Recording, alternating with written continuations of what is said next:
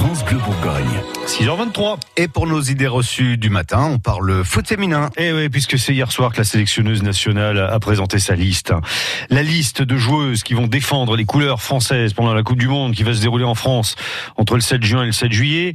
On vous cache pas, en regardant cette liste, qu'on est content sur France Bleu Bourgogne de voir qu'Élise Bussaglia du DFCO en fait partie. Cette Coupe du Monde nous permet donc de tordre ce matin le coup à quelques idées reçues sur le foot féminin.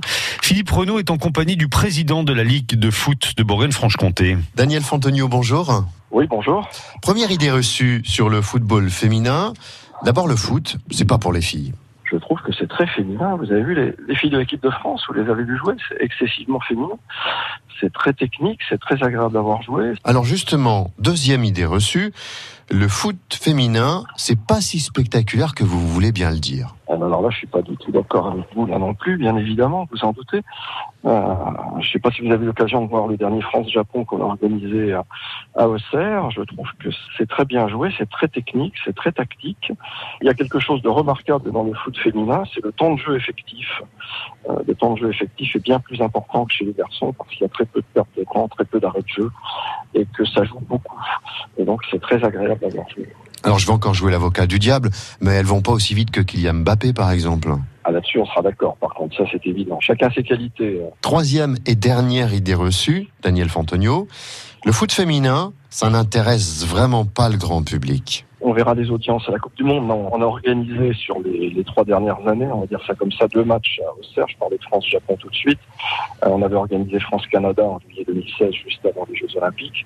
18 000 personnes pour France-Canada, 15 500 personnes pour France-Japon. Je crois que c'est des audiences largement supérieures et on l'a vu aussi sur les dernières audiences télévisées de- de- des matchs euh, d'équipe de France ou de, de l'Olympique lyonnais, puisque c'est quand même notre porte-drapeau euh, national et, européen, euh, avec des, des très belles audiences. Et je crois que sur la Coupe du Monde qui arrive, on va voir euh, une bonne partie des stades seront remplis. Je crois que Lyon est déjà plein sur tous les matchs prévus et que beaucoup d'autres sites se remplissent largement puisqu'on doit être à 75% de billets vendus sur la future Coupe du Monde euh, qu'on accueille en France. Donc finalement, on n'avait que des idées reçues sur le foot féminin, on est bien d'accord? Ah, je pense c'est un football en plein développement, un beau football, et je crois que la Coupe du Monde va créer un engouement auprès des, des Français. On le voit bien d'ailleurs avec les premières étapes de notre village Coupe du Monde qui tourne sur notre euh, région jusqu'à la mi-juin. Merci beaucoup, bonne journée à vous.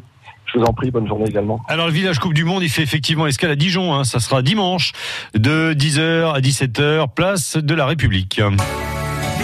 France Bleu Bourgogne.